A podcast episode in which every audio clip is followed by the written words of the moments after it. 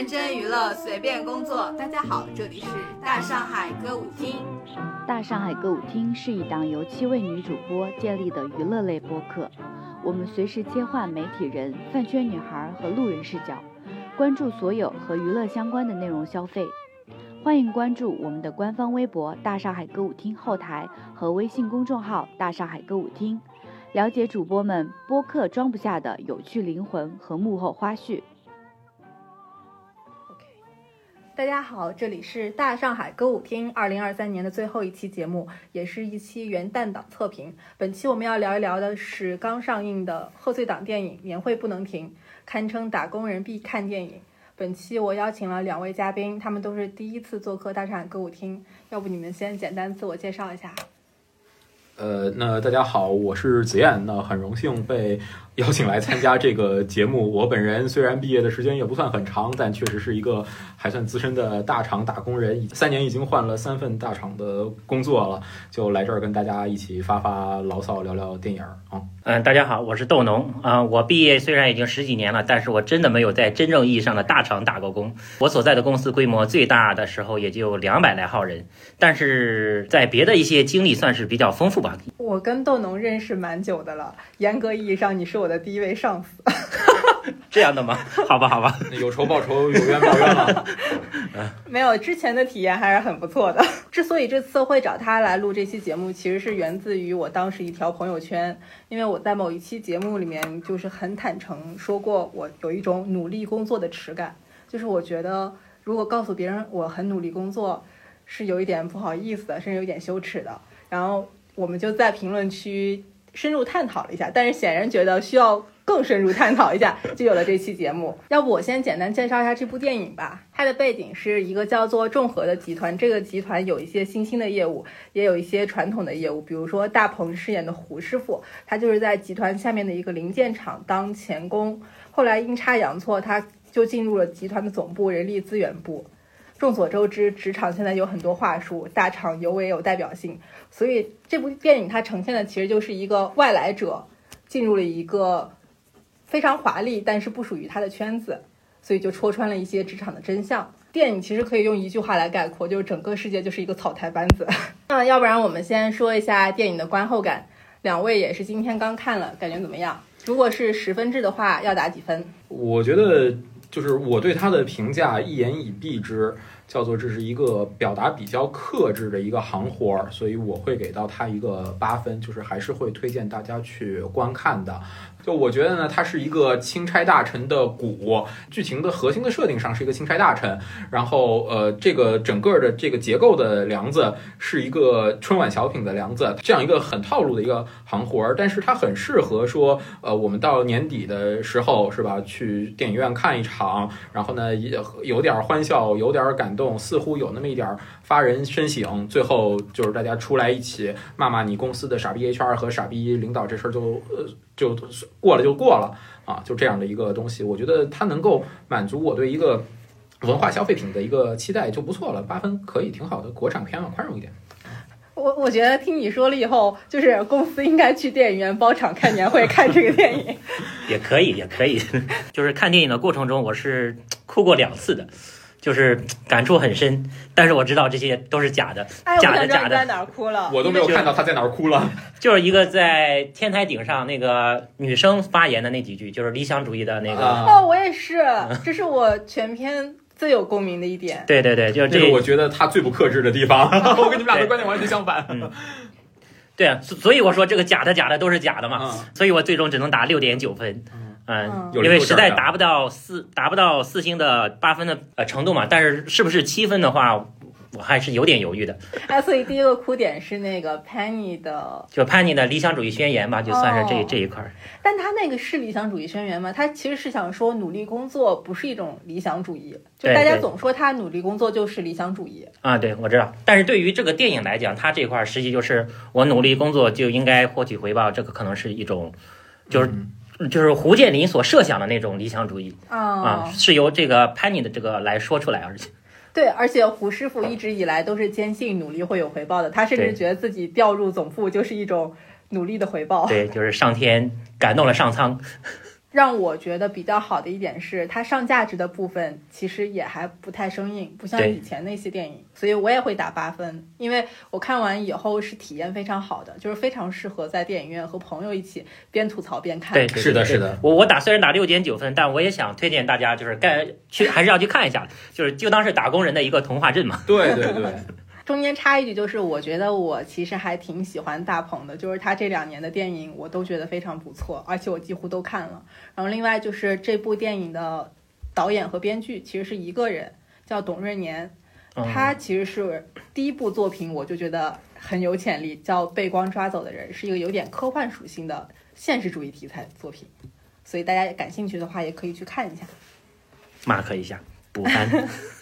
哎，那我想问一下你们，你们觉得它如果归类的话，是属于哪一种电影题材呢？它是现实主义题材，还是恐怖片，还是单纯的喜剧？一部正常的喜剧吧。就是你说是现实主义题材，但是到了后半程，明显已经不现实了。就是我就想到那个 B 站有一个节目，大家经常会说太理想了，太理想了，这个就是太理想了。钱从哪里来？对，然后中式恐怖片呢，好像也谈不上，但并没有把这个东西。就是公司的那一套塑造成一个，你就是要去遵守，就是没有像现在仍然在试图教导大家的那样，把这个塑塑公司所主张没有叫你做一只勤劳的小蜜蜂，至少同情了一下打工人。对他视角还是很平视大家的，对对的。对，我觉得说它现实主义题材呢，可能稍微幼稚了点。对不起，我可能要开喷了。就是如果说它现实主义题材确实幼稚了点，哪个现实主义题材最后会搞这么一个童话的结尾？但你要说它中式现代恐怖片呢，可能又矫情了一点。完了，我左右左右两边都喷了。这期的一定有很多观众骂我。就是我左就是你说它中式现代恐怖片，我觉得也没有那么恐怖吧。其实还是有一些就是温情的元素在的，或者说还是有那么一些多多少少的有那么一点理想主义在，没有去向。现实去低头的，而且也不那么生硬嘛，就至少看完了之后，你心里不膈应、不别扭啊。哎，但你会觉得，因为它非常像大厂。你作为大厂工作经历，会觉得这中间很多都让你觉得似曾相识吗？还好，其实有些桥段会比较刻意，大家就是他他为了喜平衡喜剧和那个现实，有些桥段会抓的特别刻意。比如说那个什么对齐一下颗粒度，我自己都没明白这个是什么对，颗粒度是什么？我也不知道，我的智商不需要这个词啊。这个我从来至少在今天这个电影之前，我没有接触过这个呃对齐颗粒度这个说法。那我作为一个有着还算丰富的大厂经验的人，三年也不算多丰富吧。就是就没有这个说法，就我我至少我自己就觉得这个说法它本身就不成立啊。这颗粒度相当于是这个事情大概有多重要，或者做到什么程度，大概是这个意思。你硬要解释的话，可以解释成就是说，比如说我要教你怎么炒番茄炒蛋。是吧？是给你精细到放五勺盐，还是放适量盐？可能是这样一个，我不知道这个例子举的算不算合适啊？但我觉得好像我之前没太见过有谁是这么说话的。就我觉得他的一些这个术语玩的有点刻意，梗梗对，会玩的有点刻意。但是总体来说，确实会有这么茬子事儿。就是他那个高层的那个副总说，我在乎的不是这些呃贪污也好的这个事儿，还是怎么样的一些事儿，我在乎的是这个集团的转型。啊，这个我觉得是很有共鸣的，就是就可能我们这些人的死活啊，我们这上千人很多人的死活，在他看来就是一个战略的这个这个转变，对。然后底下的这些事儿，他并不是不知道，他只是不在乎，甚至可以说什么是什么的润滑剂嘛。我说到这个不程度，应该不会被剪掉吧？还是电影台词呀？那客客观情况确实是这样的。那我之前在一家现在卖不了手机的这个呃通信发家的呃主要产品优势是爱国的那家公司 工作过，现在的组织架构里面就有大量的这样的中层做毫无意义的事情。那他的这些高层在做出决策的时候，比如说他和他的一个嗯，就前几年他和他的一个崽儿分家啊，就把那那一块儿切出去了啊。那会儿底下其实我们很多的同事受到了很多的影响。我印象当中很深的一件事儿，就是我和一个同事在可能几周之前，大家还是一个公司一个部门的，我们学的这个评审的标准可能都是同一套东西。但这个事儿宣布了，他们那块儿被切出去了。几周之后，他们重新从我们这儿采购某一个办公软件的时候，他就已经是我的相当于对手方了。我们在谈判的时候拿的是完全一套的这个标准，相同的评审标准，就跟那个邪不压正里面一样，同一个师傅教的破不了招。他要改的条款是我这儿坚决不能让他改的条款，就会有这样的事情。这其实，当然了，大家都工作嘛，也没有说多少个人情绪在里面，但我们的生活切实的被影响了，而这只是最高层俯瞰下来的大战略当中一个无关紧要的细节而已。没有人会在乎这个，没有人会在乎这个。我们这只是工作当中的小问题，还有那么多人丢了饭碗呢。其实它这里面还有一个很重要的桥段吧，就是说在大厂好像会有那种山头林立。很显然啊，在任何一个小厂也有啊，在任何一个组织都是这样的呀。啊，你深有体会。这个就是很尴尬，就是我其实觉得我的角色很像里面的那个。叛逆，叛逆啊，就是这样吗？本本来我只是进去这个兢兢兢业业、勤勤恳恳干活，然后争取转正的，然后不知不觉发现自己居然是某个山头的，甚至被别人会认为是某个山头的这种头头。呃，这个是我很后来、很后来、很后来才意识到的事情，所以这个就很尴尬的一个东西。我一个新闻工作者怎么就成了高管了呢？因为因为我当时在的时候嘛，就是大家。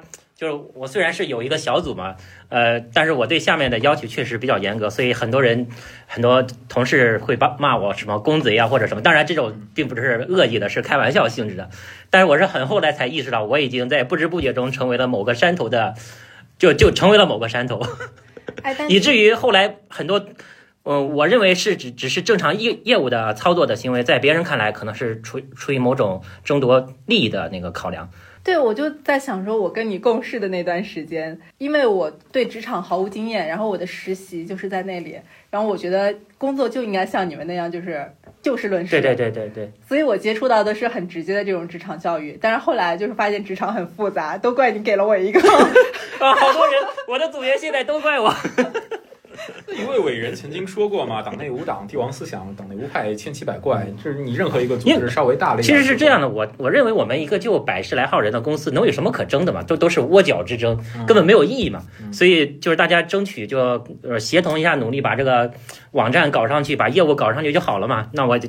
没想到在不知不觉中，就只要你稍微做大一点点，就会产生这种各种各样的分流。我刚刚听他说这段话的时候的感觉，就像是潘妮在听那个胡师傅说：“我就是因为工作做得好，所以才被从厂里提升到了总部来的嘛。”啊，钱啊，就我相信，也许他是真诚的说这话，但是我作为一个基层员工，看起来就是主管在给我画饼。但他当时真的是。非常辛苦吧？我记得你经常给我讲的一个例子，就是你那会儿一年上多少天班？三百六十五天上了三百六十天班，差不多吧？应该仅次于我的直属那个上司。你还有这么公贼的时候呢？因为我当时的就是公司最长的加班记录就是三十七天，不是三十九天没有休息一天，四十多天没有休息一天，是应该是我留下来的。那我可能会和你们俩的感觉都不太一样。我觉得我会更像白客演的那个那个角色，那个那马杰。啊，就是 magic，哦对对对，杰杰克马，就是哎呀，简约了，简约了，就是我觉得自己就是我知道这套东西不合理，我会在喝完酒之后说仰天大笑出门去。但等酒醒了之后，哎呀，工作还是要干的，房贷还是要还的，就不合理又不合理吧。就是本身这些事儿也都没什么意义的，我又不是真的为了让什么数字世界连接每个人，我就是来这儿混份资历、混份简历、混份混份工作、混口饭吃的。你想那么多干嘛呢？这不是我能解决的问题啊！或者说，当我试图解决这个问题的时候，我就成了一个问题会被解决了。哎，所以就是在你们职场上，就是。你没有想过自己表达，或者说沟通一下这个问题是有可能解决的？没有可能是吗？显然没有可能。而且如果这样做的话，我就会被当做那个要被解决的问题被解决掉了。我还有房贷车贷要去还。我呃，如果有其他更有理想主义的人，欢迎他们去 risk their career 啊。那我就是那个被停职的人了。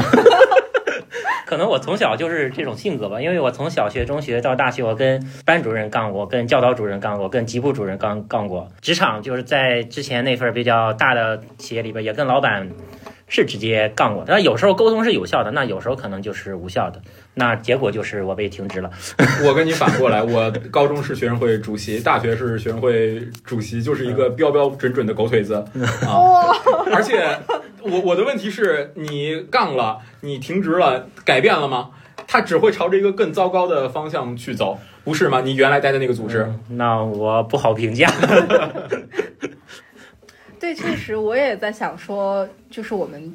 去交流究竟有没有意义？我可能觉得一次两次或者极少数的次数是有的。当你要用这个作为解决方案的时候，它就开始失效了。对，这我是有这么一个感触的，就是我其实虽然业务上面抓的比较紧，我其实找老板的次数是非常少的，以至于老板后来就是工作了五年之后，老板问我你怎么还没有加我的微信？公司的中层只有你还没有加过我的微信。后来我也听说过一些大家向上管理的手段。但是我也不知道，我当时是装清高还是怎么着，是不屑为之呢，还是怎么着？反正等我知道的时候已经太晚了。哎，可是那会儿你没有进行任何就是跟老板之间建立联系或者什么，但是你依然到了一个非常高的位置。嗯，对，所以我认为就是在某能力出众，在某一个阶段，就是至少在最开始初创的阶段，大家还是看重你的这个业务能力和水平的嘛。那这时候你的努力确确实会带来差不多。同同等就是至少能让你满意的回报嘛。哇，我真的不是一个职场人，我本来还感慨我今年终于进入职场了。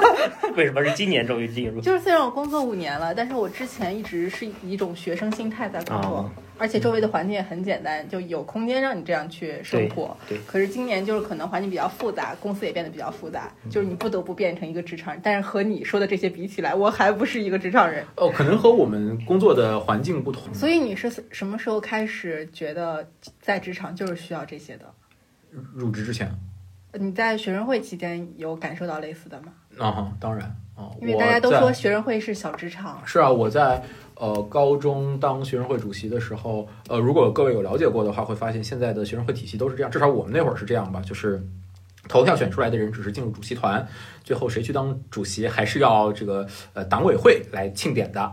啊，我的高中的时候，我印象非常深刻。学校的行政会议十几票里面，应该只有一票投了反对票，其他的领导我都已经提前搞定了。我自己并不需要你搞定，你不是你是不好意思，我在打卡。你也要打？要打什么卡？你们这啊一个打卡，一个一个等会儿面试。不是，是我公司那个打卡。没事，你你们继续。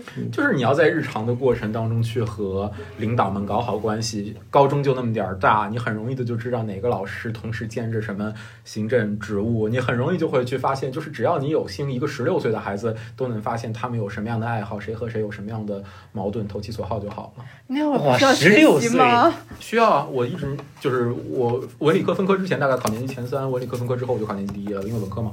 哦啊！你们上海 都都是这么论的吗？就我们山河四省好惨呀！我是山西人，他是山东人。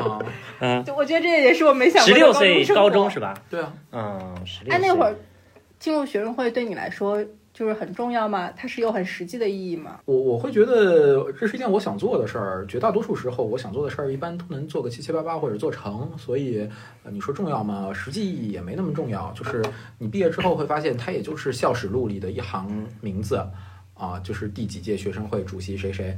但至少在当时吧，我会觉得我得到这个成就感还是。所以你只是单纯的想当学生会主席。对啊，呃，但实际上啊，这个我要开始打官腔了。我们也确实是完成了一些事情的啊。我告诉你，这段放出去，你肯定会被骂。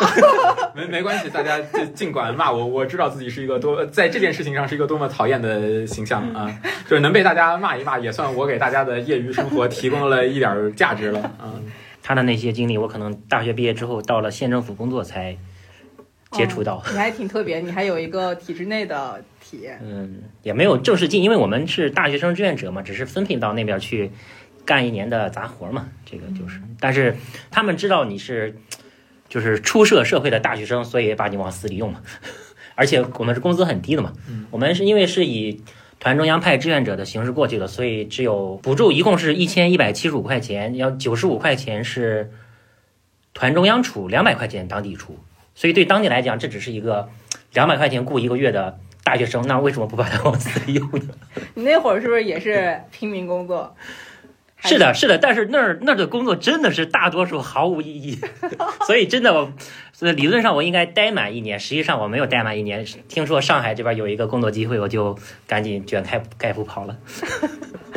哎，那你们看这个电影的时候，有哪些地方是引发共鸣了吗？呃，一个很典型的场景是，呃，他们提那个裁员计划的时候，这算剧透吗？没关系，就尽情说。因为它的主主要矛盾是裁员啊，听众朋友们，我尽量不剧透了啊。就是那个高管在会上提裁员计划的时候，所有人都明白，HR 副总提裁员计划的目的是为了打击生产副总，这是一个特别常见的事情，特别常见的一个场景是大家借着提某一个计划或者方案的机会，或者争权夺利，或者党同伐异，或者打击一级。我是觉得，就是我以为我们在。谈论说有什么共鸣的时候，我们谈论的是三位主角 他们做的事儿。他的共鸣是，对，是那些就是在会议室开会的人。呃，那那我想想到的另一个跟三位主角有关的事儿，其实仍然是前面那种思维的延续，就是在他们这场苦迭塔完成了之后，呃，三个人分别被加官进爵了。就挺真实的啊，就挺真实的，就是你这一场斗争结束之后，权力总是要重新洗牌的啊。对，其实我一直在想，就是从那个高潮唱歌那个时候，我就开始想这个电影什么时候结束，什么时候结束，什么时候结束。然后到后面那个董事长站起来讲话了啊，我失望了一次。到后面每个人升职加薪，我又失望一次。还有一个那个厂子又重新开张了，基本上完了。这个就跟之前那个什么中国机长到了高潮之后又非常。生硬的续接了一年之后的那个场景呢，就是毁掉了。在我来看，就是毁掉了。但你我那至少扣了一分，是因为这个。但你一个标准的春晚小品，到了这个程度，就应该大家一起包饺子。你没有包饺子，这小品是不我是能理解的，所以我就要扣掉那一分。啊，再再说了，要不是为了加官进爵，谁去苦迭塔呢？对不对？Magic 就是想要职级升一升吗？对对，他一直没什么变化。因为他的梦想就是，你看他，他连那个最后去闹事儿都都不忘在墙上签下名，那个签名墙上签名嘛。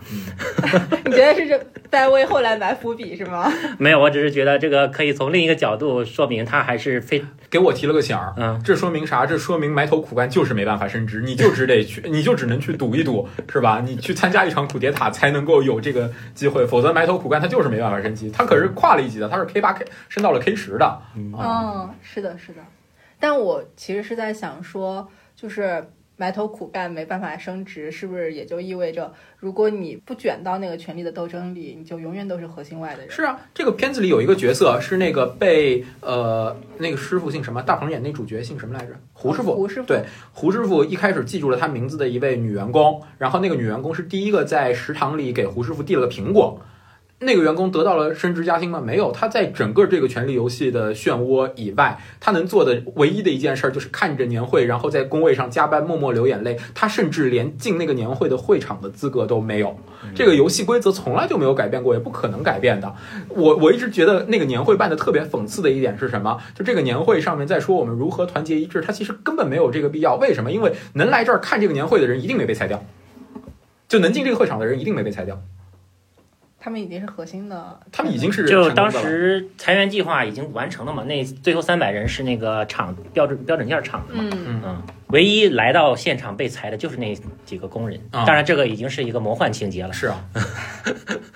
我说你看没看《新闻女王》？《新闻女王》那个 就里边这个最开始那个张张什么来着？就是他本来也张嘉妍也也想两边都不沾的嘛。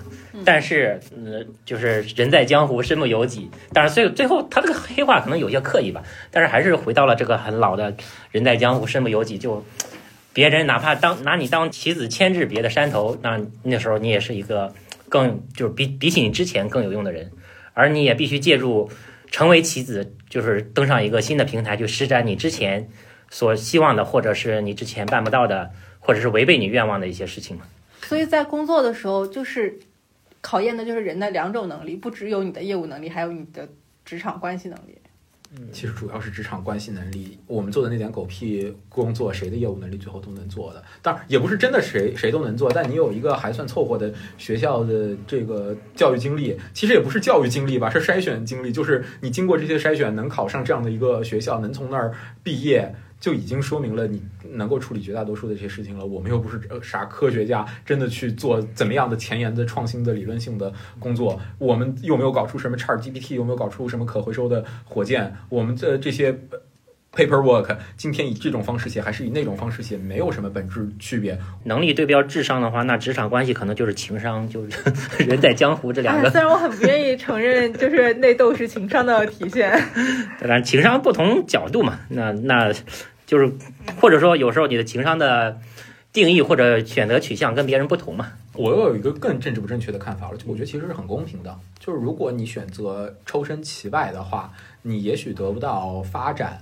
啊！但你得到了其他的，对你的下限可能比别人要低一些。就是你，你可以，你可以睡得比别人要高，下限比别人睡得安稳。你可以就是没有那种怎么说呢？这这这些操心的事儿。你可以在周末真的钓鱼的时候就去钓鱼，打球的时候就去打球，而不是钓鱼的时候陪着领导钓鱼，打球的时候给领导喂业务球。嗯，但其实我想到的是，如果你不卷入内斗，就是你不去争夺这个竞争的机会的话。就 在现在的环境下，三十五岁以后可能就没有工作了。对，这也是另一个现实的。我倒是 飞升即走，我倒是也是一种飞升即走。一个一个问题就是，作为一个三十五岁以上的人，那么请问三十五岁以上的人都去哪儿了呢？你的同学、朋友、同事当中有很多三十五岁以上的人，他们都去哪儿了呢？哎，我刚到这个年龄段，嗯，那那现在那那不是一个观察的最好的时机吗？他们都去哪儿了？我觉得还不是，因为我们才初入这个阶段。对。就是说是三十五岁，实际上是指三十五岁到四十岁之间这个程度。嗯，那之前大厂的那些，嗯，比如说我在苏州有一个同学嘛，他办了一个小的那种做 PPT 的小公司，就是 PPT 的模板，就做教育类的。他说他很多就是苏州很多这种程序员都是从大厂淘汰了之后，反而到苏州，因为竞争压力比较小，所以可能工资也小，但是毕竟别的成本也低了嘛，然后就到那儿。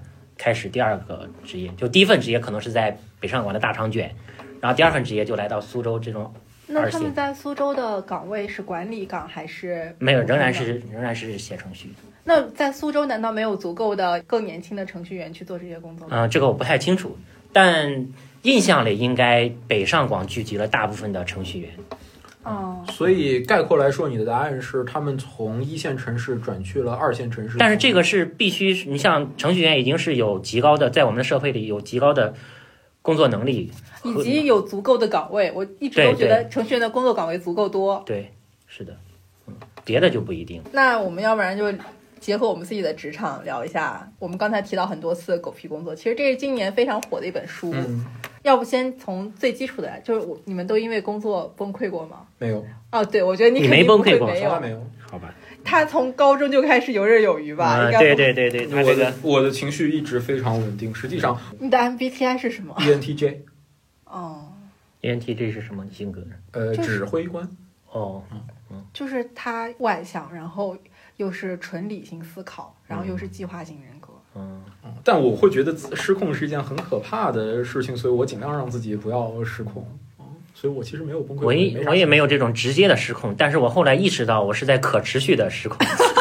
就就是大概一五一六年有一阵子，因为当时我是要上早班，是我是从五点半上到中午两点半，然后我当时是这么一种状态。我下午两点半回家之后，因为我住的离公司也不太远。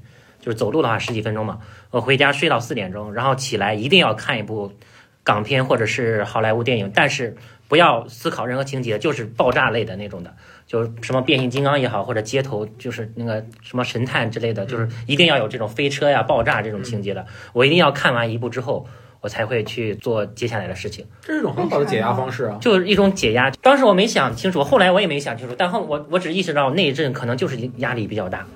当然，可能这是我找到了一种疏解压力的方式。当然，后来有另外一种方式，我办了迪士尼的季卡。我我要我要提醒我我的我们的听众朋友们，如果大家。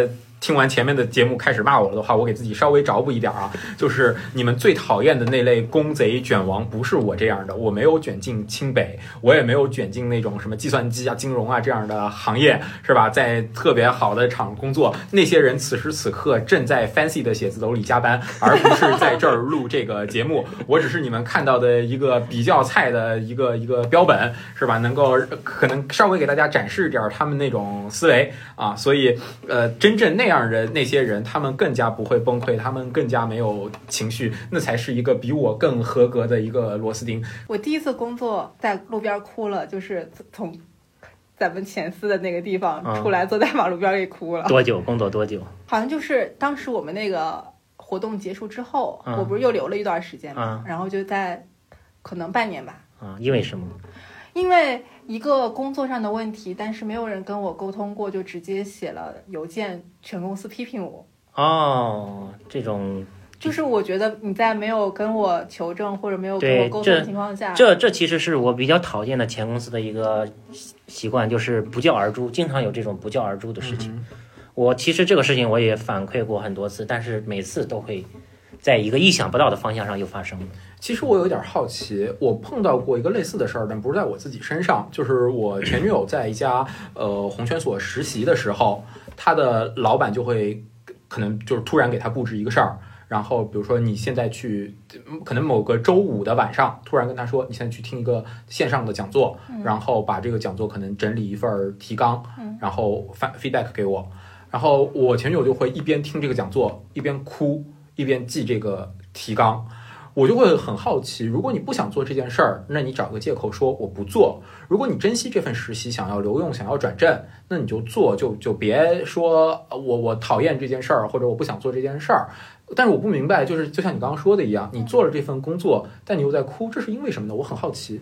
就是因为你内心是不想做的，但是你迫于现实情况，你就不得不做。那这肯定就是一种受委屈了呀，就是觉得在做一件我不应该做，我是被别人欺压了。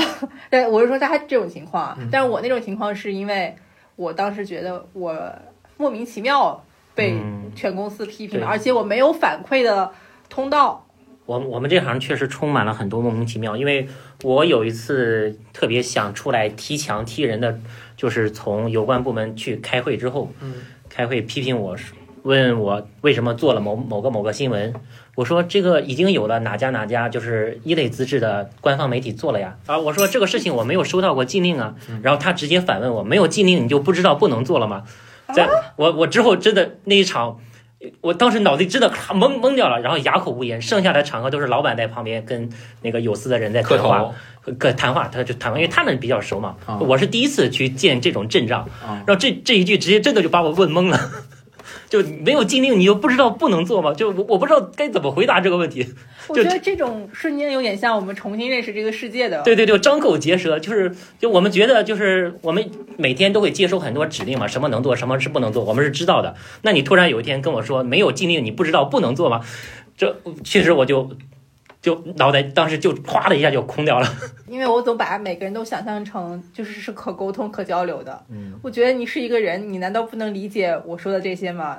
就是如果你不能按照我的这个给我一个反馈，但你至少要告诉我为什么。但是好像职场不是这样的。嗯哼，平常是大脑驱动你的，但是你在职场上可能是屁股驱动你的。就是我是一个人，我能理解你的想法。我觉得我也许应该，但是我不能告诉你，因为我的屁股决定了。比如说我是你的主管，所以我没法告诉你，这是一件很讨厌的事儿。可是你又有什么办法呢？对不起，我今天好虚无。我我我每次话，我每次话说到最后就是，可是这个这又有什么办法呢？你不能揪着自己的头发把自己拽起来啊。对，就是谁能够改变这一切呢？没有谁能改变这一切，而且这不是一个，就是这是一个古今中外皆然的这样的一个问题，哪儿都是一样的。一个科层制的组织里，就是会出现这样的事情。我想你刚才说的，你去有关部门的那个震撼瞬间，可能你们最近就工作不再需要崩溃了，是吧？你们最近还有工作做吗？那还是有的嘛，嗯。但我最近一次崩溃就是昨天，嗯，是因为我稿子被删了。这个，这个，因为我们已经崩溃过好多次，所以现在就不崩溃了吗？你已经可以很，就是接受这件事儿了，是吗？对，因为我就是包括我这些年来，每年我都试图写年终总结，但是所有的东西都始终存在我的草稿里。因为我知道这个东西你肯定发不出来嘛，那你在这挣扎也没有用，所以就先存着吧。啊，那既然你们都没怎么崩溃，那你们有觉得工作中令人疲惫的有哪些环节吗？啊，你们也不会疲惫吗？疲惫还是经常疲惫，疲惫肯定会疲惫啊，就大家都是人嘛。嗯，疲。但你们的疲惫应该也不是来自于工作量这种吧？因为我觉得工作量并不会实质的让人累啊，不会，不是啊，我觉得我你是因为最主要的原因就是工作量。嗯嗯，因为工作量真的大。有一些事情可能会有点心累，比如说你可能横横是做了几个月的事儿，然后突然上面一声告诉你说，比如说我们之前可能要拓展某一个国家，然后你花了很多时间去做这个国家的一些前期的调研准备啊，然后你方案可能都写了一大半了，然后突然告诉你说决策了，这国家不做了，你的那些东西全部都没用了。但难过的点不是因为，就可能更主要的难过的点，小的小部分的疲惫是因为。很多的工作量花进去了，然后最后没结果，可能更大的程度的原因的心累啊，我我理解疲惫这种心累啊，这个心累是因为我没办法拿这个事儿当做我今年半年度或者年度的一个成绩了啊，我没办法把这个写进我的汇报里了。我的疲惫其实来自于朝令夕改啊，我也是，嗯，那我们说仨说的不是同一个问题吗？我的也是朝令夕改啊，差不多吧，差不多，朝令夕改确实很让人疲惫，就是。呃，我们之前那个公司，就是因为老板是资深媒体人嘛，所以我会很注重他讲的这些话里边所传达的一些经验什么，包括他部署的接下来的工作。如果说哪公司比会议纪要还全的地方的话，那可能就是我是我的笔记了。但是这就面临一个问题，他上个周说了某某个话、某个事情，我已经安排在做了，然后我们做了一个周之后，下个礼拜是或者他他不记得这个事情了。他他有时候就会说啊，我还说过这个话吗？然后这时候我白纸黑字会拿出来给他看。然后另外一种情况就是定下来之后，然后下个礼拜他又改变了想法。那这时候你会觉得你这一个礼拜就是在很多地方倾注了心血，那这一瞬间就化为乌有了。哎，但我觉得就是这种朝令夕改之后，还有一种是猜来猜去。我特别不会猜领导说话的意思，就他究竟这句话是什么意思？这句话背后有什么意思？以及。就是他是不是能做到？啊，我觉得就是对我来说太累了，我不想猜，我就觉得人不能有话直说吗？我一般会多问一句：“这个这个事是要我们什么什么什么吗？”我会这时候在这个时候先寻求一个对，寻求一个方向明确一点的回答。嗯，我就是非常讨厌信息不对称。啊，我也讨厌。当然，理想状态下，当然当当然希望信息透明，但是这可能就是领导之术。哦，是的。我上一家工作的游戏企业啊，就是大家经常会说“傻傻启动”的那家公司。呃，他们的文化当中的第一个关键词儿就叫有话直说，实际上根本没有卵用，因为大家并不会真的有话直说，大家只是以有话直说的这个名义更直接的骂街了而已啊，不是说脏话啊，而是会更直接的说，我认为你做的事情就是毫无意义的，就是毫无必要的，你的这些东西完全是在给我增添负担。但实际上他为什么这么说呢？不是因为你做的事情真的给他增添了某种负担，而是因为你不是他那条线上的人。而且有话直说的这种通达度。哎，是不是有个什么理论，就是人的交际圈子是多大？可能只有十五个人。对对，就说十五个人以内肯定可能对人的管理极限是什么？八个人还是几个人啊？在这种范围内，大家肯定是一个有话直说的状态。那超过了这个人数，就一个是有了层级，另一个就是有了不同的群派别群体。嗯，所以这时候我们小公司的好处就体现了，我们每天都要吵好几架，因为大家的。很多观念并不相同了，所以每天我们在三楼都能听到吵架。这是这是另一码子事儿，就是你们互相吵架，但是你们又形成了恐怖平衡，没法把对方干掉，这才是你们能有话直说的一个根本原因。也那也有可能，对呀，就是有足够的制衡也是可以的，对吧？就有话直说的状态，一个大家都是真诚的，另一个大家掌握的同等的权利和那个。哦，我想那个电影里面，他不是有一个人教那个胡师傅当领导的时候啊，三条对对对，大幕和那个一个是说不能把话说明白，另一个是要画饼，三是要转挑逗他们对立，嗯，挑逗挑逗群众斗群众，是的。那你们有没有什么比较有代表性的、比较讨厌的职场恶习？我搜一下我的知乎答案还在不在？职场恶习啊，我有一个，我可以举例，就是我非常不喜欢。故意为了不留痕而打电话通知。啊，这这个对，这个挺坑的，对，嗯，我觉得就是当有人要跟我说我们电话来说一下这个事儿，我就开始内心有一些不安，但是我又在短时间内找不到非常好的留痕方法，但是这个事后就隐患非常大。啊，这个经典处理方法是打完这个电话之后，你你边打电话边记一二三条，然后打完这个电话的同步把这个发出去。我简单记了一下，您看是不是这几点？没有录音的话，怎么算留痕呢？不是，那那最后就掰扯嘛，优势证据嘛。就我至少给你发了一个东西过去，说是吧？张总、王总，请您确认一下，我们刚刚聊的是不是这几点？如果他不回，我就按这几点做，我算你默认。如果你回了，说不是某某几个东西应该怎么？你这个是指发邮件还是发什么？不是，就是比如说我们在企微啊、钉钉啊，是吧？聊天软件当中就留一个也啊。其实也不是多么为了留痕吧，我有这个习惯是因为我真的怕我把事儿忘了啊。但我其实觉得有的时候打电话通知的事儿会很少啊，是，就可能一到两点。嗯，以我们以前的经验，上级。就管理部门打电话过来，一定是不好的事情啊。嗯，所以我在想，这是不是一个弥漫在媒体行业的？不仅不仅仅是，嗯，体制内，包括我，我们在，我因为经常参与社区的事务嘛，他们也经常接到上级这种电话。就我之前曾经总结过一个，但那个我知乎号被封了，我也找不到了。就我曾经总用了六六个的嘉宾是这样的，六个六个四字词汇来总结过我的前东家的文化，其中前两条是上下相蒙和不教而诛，这两个我是比较讨厌的。是刚才我举的其中一个例子啊，对，算是一个。嗯，上下相蒙其实还体现在别的方面，就是。我们当时有一个月度的总结汇报，就是我们下面具体的业务线的人，我们都知道那个东西是不太靠谱的，并且有很多问题的。但是老板真的只只相信写报告的那个同事，然后我们指出，我们有时候会当场提出一些那个意见和建议，或者指出数据上的不合理之处的时候，老板会主动的帮他找补。这个就让我们在提别的建议的时候就无效了吧。就他可能有一个，无论是先入为主的，呃，认知也好，或者是他本来已经认定了什么什么的事实也好，那我们在提别的方向上的建议的时候，就已经自动无效了嘛。嗯嗯，这个有一段时间对整个就是下面具体业务部门的打击，还是对大家的积极性打击还是挺大的。很像电影里的一个场景，你们不觉得吗？就是电影里面那个白客演的那个角色会说，领导的判断一定是对的，因为他的判断是对的，所以他是领导。你不觉得吗？很像那个场景。对对对对对对，嗯。白客好适合演社畜，他那个班味儿都溢出。确实，确实，嗯 嗯。然后还有不教而诛，除了你那个例子，还有另外一个情形就是。我们有一次尝试改革，就是有两个岗位是纯粹以条数来计算绩效的。那么到了当月，呃，就改革的第一个月嘛，月底的时候，发现有一个同事的绩效过于高了，然后那个 HR 部门就希望，就是这个月当月就换一种统计方式，把他这个东西打折，因为不想发那么多钱嘛。我这个是据理力争。我说我们第一个月就如果发现不合理，那我们下个月吧。但是第一个月的你总给总得给人家发发起了吧？但是最后结果我不知道有没有发起。但是当时电话联系我的时候，我是强烈反对这个事情的。对，就是你不能在大家未知的情况下修改规则。对对对，就是我一直反对不教而诛这个事情。我认为这个东西是非常非常恶劣的，这个东西这不违背基本法治原则。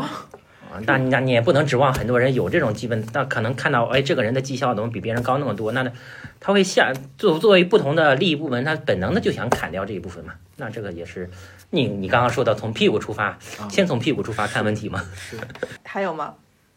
因为我就想起这俩词儿来，所以我就 限这两个。我好像有印象你发过，但是我确实不记得具体是啥了。对我感觉就是根据这些陋习，其实就产生很多毫无意义的工作。对，是的，是这个过程中。你们有第一次工作的时候产生无意义感的这种事件或者瞬间吗？研究生毕业刚入职的时候，当时我们的业务同事问了我一个问题，这问题问的其实也挺有意思的，说 contract 和 agreement 有什么区别？我真的去认真做了检索。啊，包括什么柯林斯词典啊，这个原照英美法词典啊，然后包括可能一些论文或者实务文章，我尽可能浓缩的写了一个一千字左右的一个邮件，一千字看起来真的不长的邮件，去简要的说明区别是什么，而且是在开头明确给了具体结论的，然后后面才是展开的论述。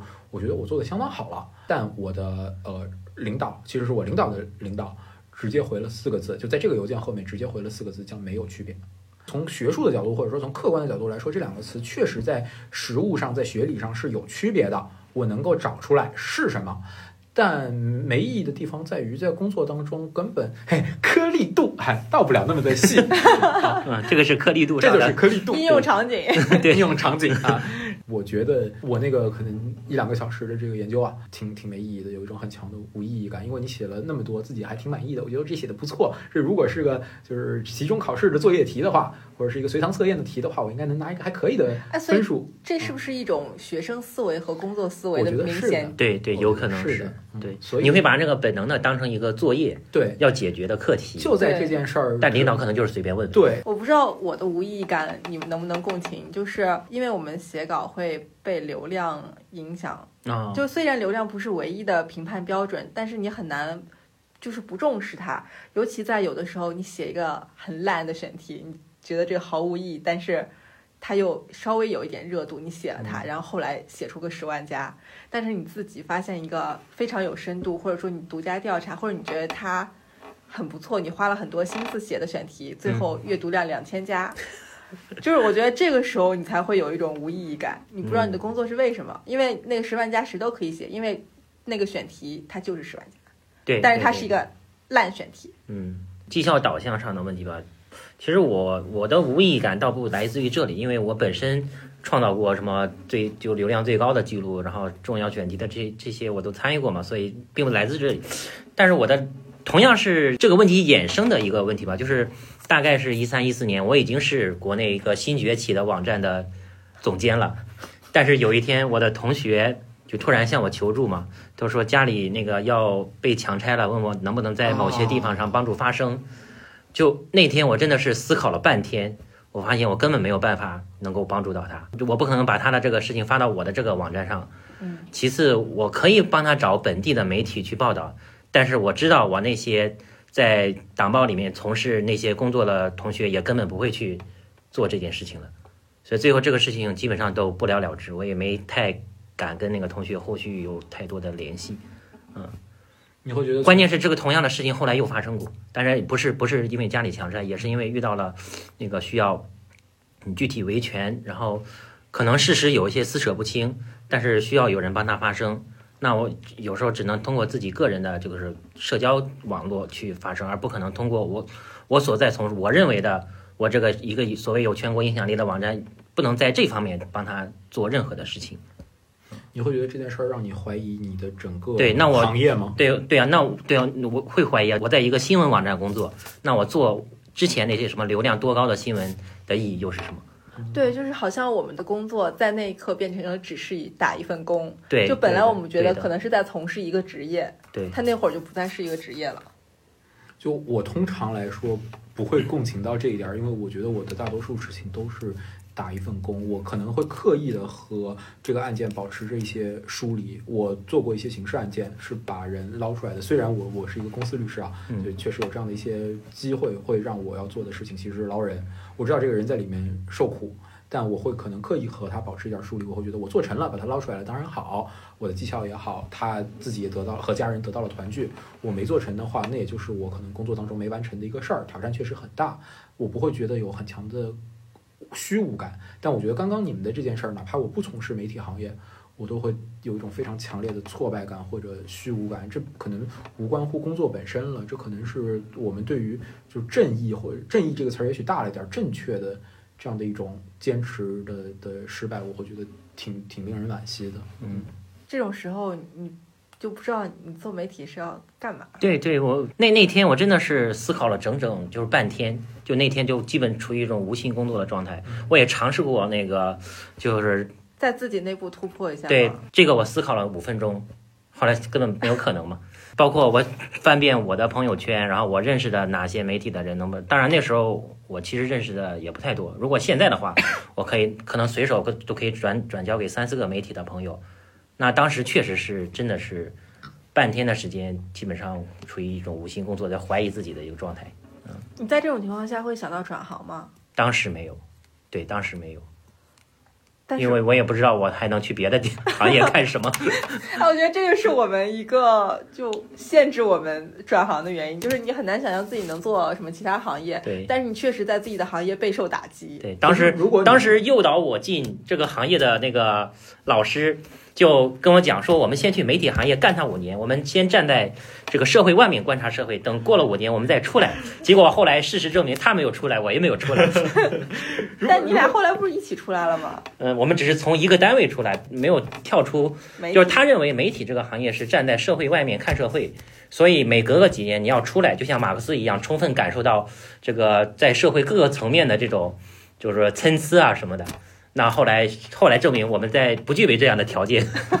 所以，如果刚刚的这件事儿是你碰到了，你会考虑转行吗？我就是也会想一下，因为我们确实还是有转行的路径。因为媒体人就是像你们一样，也是进企业，只不过你是做法律相关的，我是做 PR、做公共关系相关的。对，就是也是会有，但是比起来，还是觉得自己可能更擅长这个。而且我觉得做媒体的。在你的经历里面，至少都会遇到过一次类似于接到爆料人爆料，然后后续你们之间有一些关系的这种吧？嗯，对，就不可避免的。我也接到过，就是也是类似于群体性事件。你在起初接到这种消息的时候会很惊喜，因为你觉得是一个很大的新闻，这么独家的新闻让你遇到了，然后你确实曝光了以后产生了很大的影响。但是对于你的创，不能说创作，就对于你的媒体来说，这个新闻到这儿结束了。可是你的爆料人认为你们应该持续关注他，他会持续向你发送后续的一些情况。嗯，可是你这时候一开始只能就简单的回应他，到后来就是不知道该怎么回应他，因为你没有办法再提供任何帮助。我当时就是有一种自我厌弃感，因为我感觉我对别人实施了一种用后即弃。啊，嗯嗯，可是，在当下就是我接受爆料的时候，我又觉得。我们是一种互帮互助吧，对。可是过后的这个感觉真的很烂，我很难过这。这个其实是因为整个的社会的维权途径都不通畅，然后大家会寄希望于媒体嘛。但是我们媒体人真的也不是什么万能的，实际上他是在寻求了别的正常机制失效之后才到我们这步的。到我们这步已经说明了他的别的维权途径已经不通畅了，那我们这方面也不太可能给他提供更多的这种机制什么的。就导致这个反馈虽然反馈给他了，但是可能是一个无效的。这确实是一个可能很沉重而且很大的一个话题了。这这种无力感不是我们可能一个两个普通人的无力感，甚至不可能不是一家两家媒体的无力感，这是一种可能更大层面的无力感。整个大环境导致的这种不通畅，在我们这儿只是有时候可能反映的比较突出一些。嗯，那我之前还说过一个，就是有的时候我觉得新闻工作已经让我有点自卑了。为什么？嗯，自卑是什么意思？是张雪峰事件之前还是之后？呃，是新闻工作让你自卑。之前就有，因为我觉得社会对新闻的新闻工作的印象很差。嗯，就是大家觉得你们也没有报道什么实事，然后社会的风口也一直在收紧。然后你们也没有说真话，也没有为大家做什么实事。我有一个在宣传部的同学在群里说我的口吻就是，哎呀，做自媒体的。你 这都回回老家都没资格上桌吃饭了，是吧？是的，是的，是的。哎，因为之前大家比较熟嘛，我能听出至少一半是作为同学熟悉的调侃，嗯，但另一半可能就是来自管理部门的，来自管理部门的对这个行业的一种对歧视。对 对。哎，我们今天提到很多次毫无意义的工作，你们对这个定义是什么的？我可以先念一下，就是那本书它的定义。他说，所谓狗屁工作，根据格雷伯的定义，指的是一份毫无意义且往往有害的定期领薪水的职业，其无意义或有害程度是如此之高，乃至从事这份职业的人都无法为其找出合适的存在理由。虽然要从事这份工作有一个条件。即从事者不得不假装这份工作存在是完全合理的，在知道自己的工作毫无意义的同时，等级制度的工作环境更是日益让人难受。上班族日常生活中的诸多苦难都来自于此。我觉得我没法给出一个定义，但我有这样的一个想法，就是这份工作是不是一个狗屁工作，取决于你从什么样的立场去看待它。我记得这份榜单当中排第二的就是你的职业，就是我的职业。我记得公司法务。那就换几个不同的视角来试试看哈。如果说我是这个公司的老板，你敢不敢？这个公司一个大企业，不要法务，不要自己的公司法务，把所有的事情都所所有的法律事务都像一个小公司一样外包给律所，你敢不敢？对于这个公司的其他一些业务部门的人来说，这个公司法务这个岗位是不是没有意义？很有可能，比如说我销售部门的人，我每次用的都是同一个模板去签销售合同，我不需要你法务来告诉我这个合同能签还是不能签，我自己凭行业经验判断就知道了，它是不是毫无意义？取决于你站在什么角度去看它。咱们在这儿说是轻飘飘的，它有意义还是没意义？而真正设立这个岗位的人，是真金白银的掏了钱去为他去去去去去支付这个价值的。那如果他觉得有意义，我想应该就是有意义的吧。呃，你这个其实和书里面作者的想法是完全不同的。你是认为说是设立这个岗位的人如何看待他一，但那个作者他的意思是说，从事这个岗位人他的想法最重要，就是他是否认为自己的工作是无意义的。但是我发现这个这套逻辑可能在你这儿是就不会有一个结果的，因为你的自洽程度很高，对你对他没有打工以外的期待。我觉得凡是对他有打工以外的期待的人，才会觉得自己工作无意义，因为你在追求意义了。就他格雷伯这个书里边，就是我大致有我有看过介绍，就他不是区分两点嘛，我我说一下他这两个角度，一个是他比较的，就是他比较的认为就是什么，大概某一个时间段以来，从事工业、农业和家政服务的人大幅减少，而增加的是各种专业性的，所谓的就是什么秘秘书。呃，文书，然后行政管理这一类的，他会把这一类称为这个没有意义的工作。但这个是不是过于生产主义了？就是他可能只看重直接产生使用价值和那个的那一些工作。嗯。然后另一个就是从从事者的个人感受来讲，那但这个东西我觉得是一个自然的，因为现代社会第三产业成为主流之后，那大多数人就是在第三产业里面工作，那确实没有办法直接感受到我创造了什么使用价值。那这时候，我觉得在三产里的这些人的无意义感确实有可能会放大出来。但如果回到刚刚的那个想法，就是说，或者说作者本身的想法，所谓从事这个行业或者从事这份工作的人，自己对这份这个行业或者这份工作有没有什么期待，或者或者说有没有打工以外的这个期待？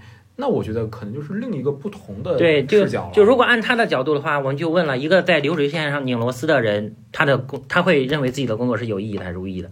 从作者的角度来讲，从事生产性工作是有意义的。但如果从个人的角度来讲，那日复一日的拧螺丝的意义又是什么？嗯，尤其是像我们在中国的话，就福特汽车当年有个口号是让要让自己的员工能够买得起自己的汽车。那我们在中国，我们的汽车生产商的 工人有多少人能买得起自己生产的这个汽车，可能是一个很大的问题了。认为无意义，是因为获取的劳动回报觉得无意义，还是觉得自己创造出的价值无意义？我觉得就是大家可能有很多评价维度，你说这两种都是，但如果这些都没有得到满足，那是不是就是有一种无意义感啊？那可能会更大。对，嗯。哎，我想到了一个点，就是你前面评价说我很自洽，我很认可这一点。那在我的自洽的逻辑当中，会有一种情况下是我觉得这工作无意义的，就是我算下来发现我的 overall overall 的时薪不符合我的期待。比如说我可能天天九九六干了很长时间，最后一算，哎，我今年拿到手竟然才这么点，我就会觉得这工作没意义了。对，所以我觉得。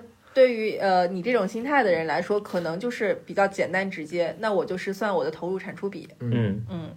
但其他人可能就是，呃，当你的收入不足以让你持续支撑这个意义感的时候，那我可能寻求一些其他的。比如我们媒体就不是一个很有钱的行业，嗯。那你可能是寄希望于其他的。当这个也非常微弱的时候，你就会觉得我究竟在做什么？嗯，对，有没有意义会涉及到一个个人价值的实现的这个层面的。毕竟我们每天投入太多时间在这件事上，而且它也占据了。而且你们事实上没有真的下班的时候，因为你们接触到的任何信息，你都会本能的去往这个方向考虑。啊，是的，我确实是有这种感觉。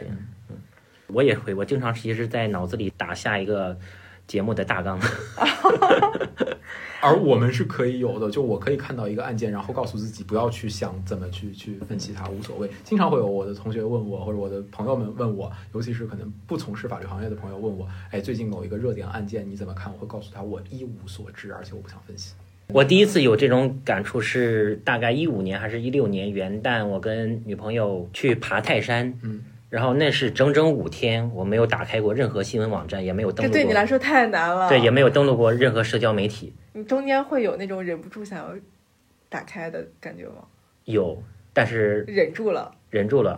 而且我当时是关闭了所有的那个 app 弹窗。嗯啊，我也没有主动。哇，跟我一样，我就是没有弹窗的话，我会很不安，因为我不确定我是不是错过这个新闻了。因为弹窗会提醒你，你实时在监控它。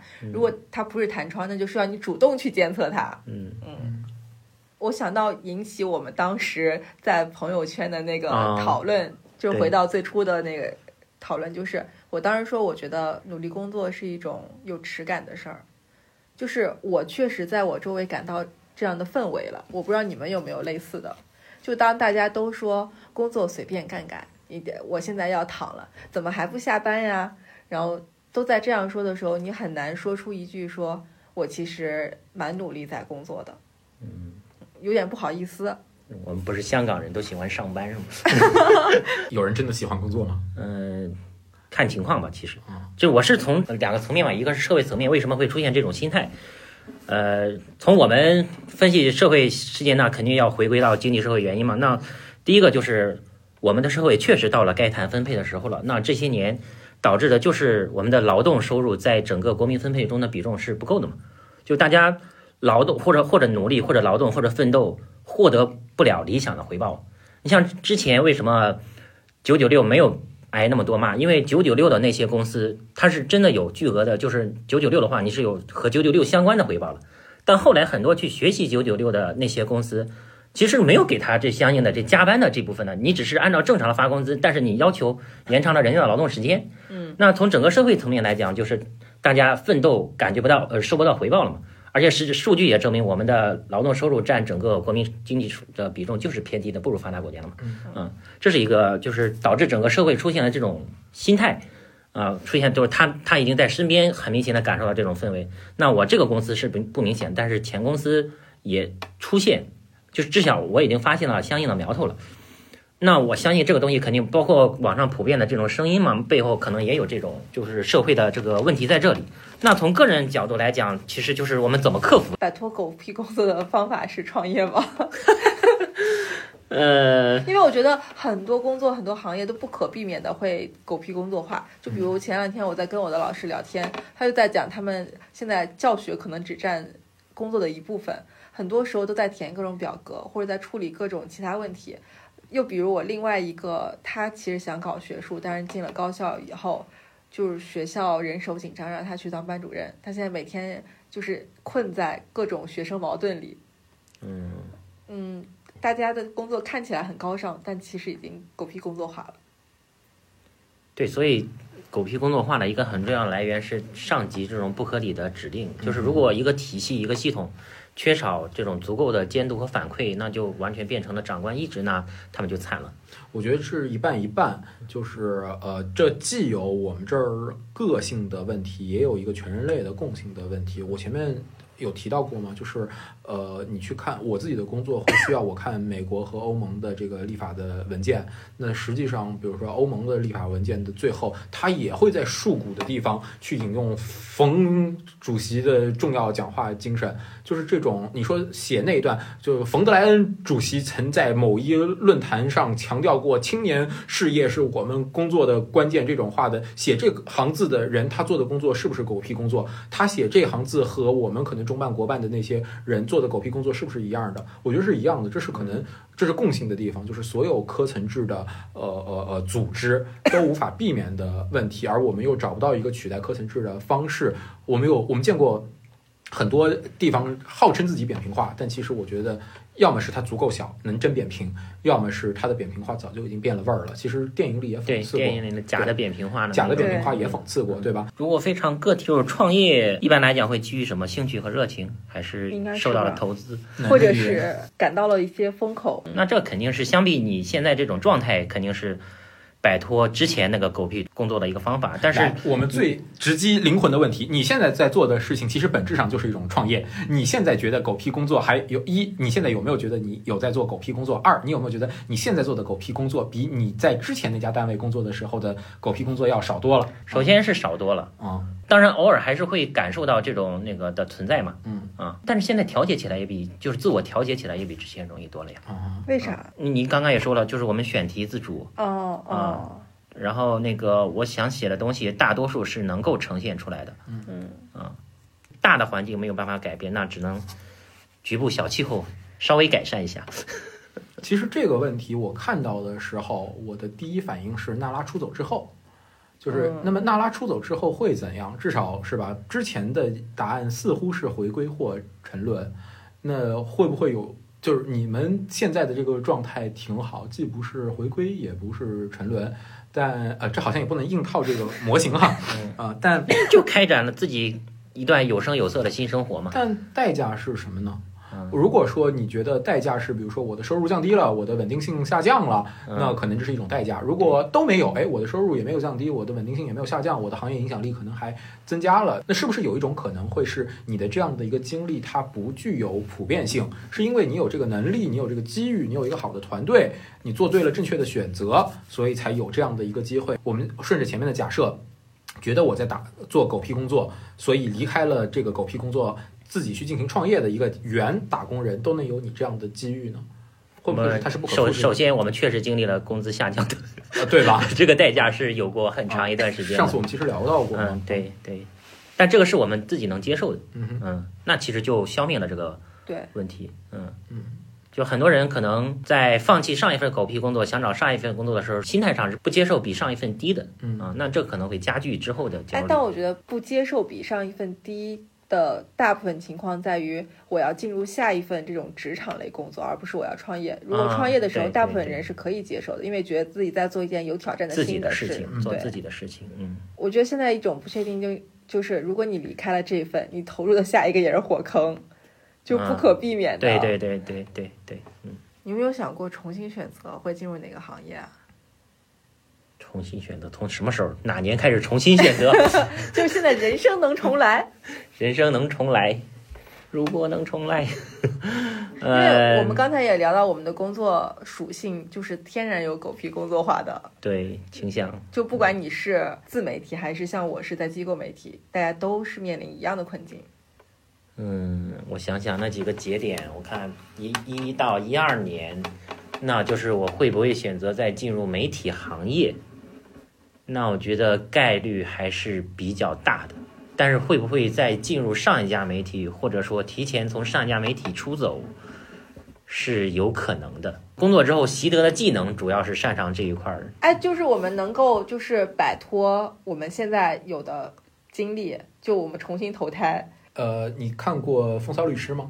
没有。呃，我不剧透，我们只提到这样的一个情节，就是《风骚律师》的最后一季的最后一两集里面有这样的一个场景。呃，主角去问他生命当中的不同的重要的人，说如果有时光机，你会做什么？然后《风骚律师》这部剧是《绝命毒师》这部剧的衍生剧，所以它的一个很关键的场景是《风骚律师》的主角和 Jimmy McGill 和《绝命毒师》的主角 Walter White。在一起，然后他问他这个问题，就是律师问读师这个问题。读师用他一贯的风怼人的风格说：“我是一个科学家，世界上不存在时光机。你谈的这个问本问题的本质是悔恨。”所以我觉得，抱歉铺垫了这么久，因为我很喜欢这两部剧啊。就是你的这个问题，我觉得我们我站在此时此刻看待我到目前为止的二十年、三十年的生活，我是否悔恨？我是否满意我现在的生活？那我对这个问题的答案从来都是一样的。如果我再来一遍，我会把一些细节做得更好。如果我带着现在的记忆，却保持着现在的性格，回到最一开始，重新去经历一遍我现在二十几年的人生，我的人生和现在不会有太大的差别。不是我想不想重新去选择一份工作或者一个专业，而是我不觉得重来一遍的我会去选择一个不同的方向。哦。那你其实就是按照自己的意志在好好长大，你呢？就是成人之后的这些选择，我觉得可能出现在专业选择吧。我可能会选择的专业更贴近我现在所从事的这份。嗯，所以二周目是为了达 更早的达成现在的成就，是吗？看来你对这个行业真的有点爱，太爱了。是是是，应该是说你对现在的状态非常满意，以至于没有我对现在的状态并不满意。但是我觉得如果有那么几个节点，我们确实是可以选择的。但是当时身在其中的时候，你是意识不到的。嗯，但事后反思的时候，你会知道大概哪些节点你原本应该做些什么，哪些是能够做的。更好的，或者是表达的更坚决一点，那可能会结果不同。嗯，因为这个确实是我小时候的兴趣嘛。真的，你 你对这个行业太爱了，他真的好爱。我只能放出那个表情包，他超爱，他超爱。哎，我不会，我我就想换一个行业了。我可能我对现在确实疲惫了。嗯。我有时候就是下班在骑自行车，因为我骑自行车下班。嗯，我有时候会突然冒出一个念头，就太理解那些傍大款的人了。少奋斗几十年，谁没有吗？谁没有呢？好问题。那么傍大款这份工作是不是一份毫无意义的工作？嗯，那就看。那我想质疑的就是二房东算不算一份工作？我能想的，我之前其实。就是最没有意义的是什么？就是我想二房东这个社会价值上应该是最低的，但是这好像又不是一份工作。嗯，好问题，二房东是不是一个工作？嗯，那我们今天其实差不多就把我们关于这部电影和我们的职场聊了聊。嗯，电影本身还是不错的。In conclusion，建议推荐去看。虽然我打六点九分，但是也建议大家去。看一下，嗯，就是不要对他抱有什么像什么我不是药神啊或者寄生虫啊那样高的没有人会对喜剧片抱有那样的期待的。那我们这期就录到这儿了，好的，拜拜。这种憋屈日子你还没过够吗？早够了。请相信你的未来吧。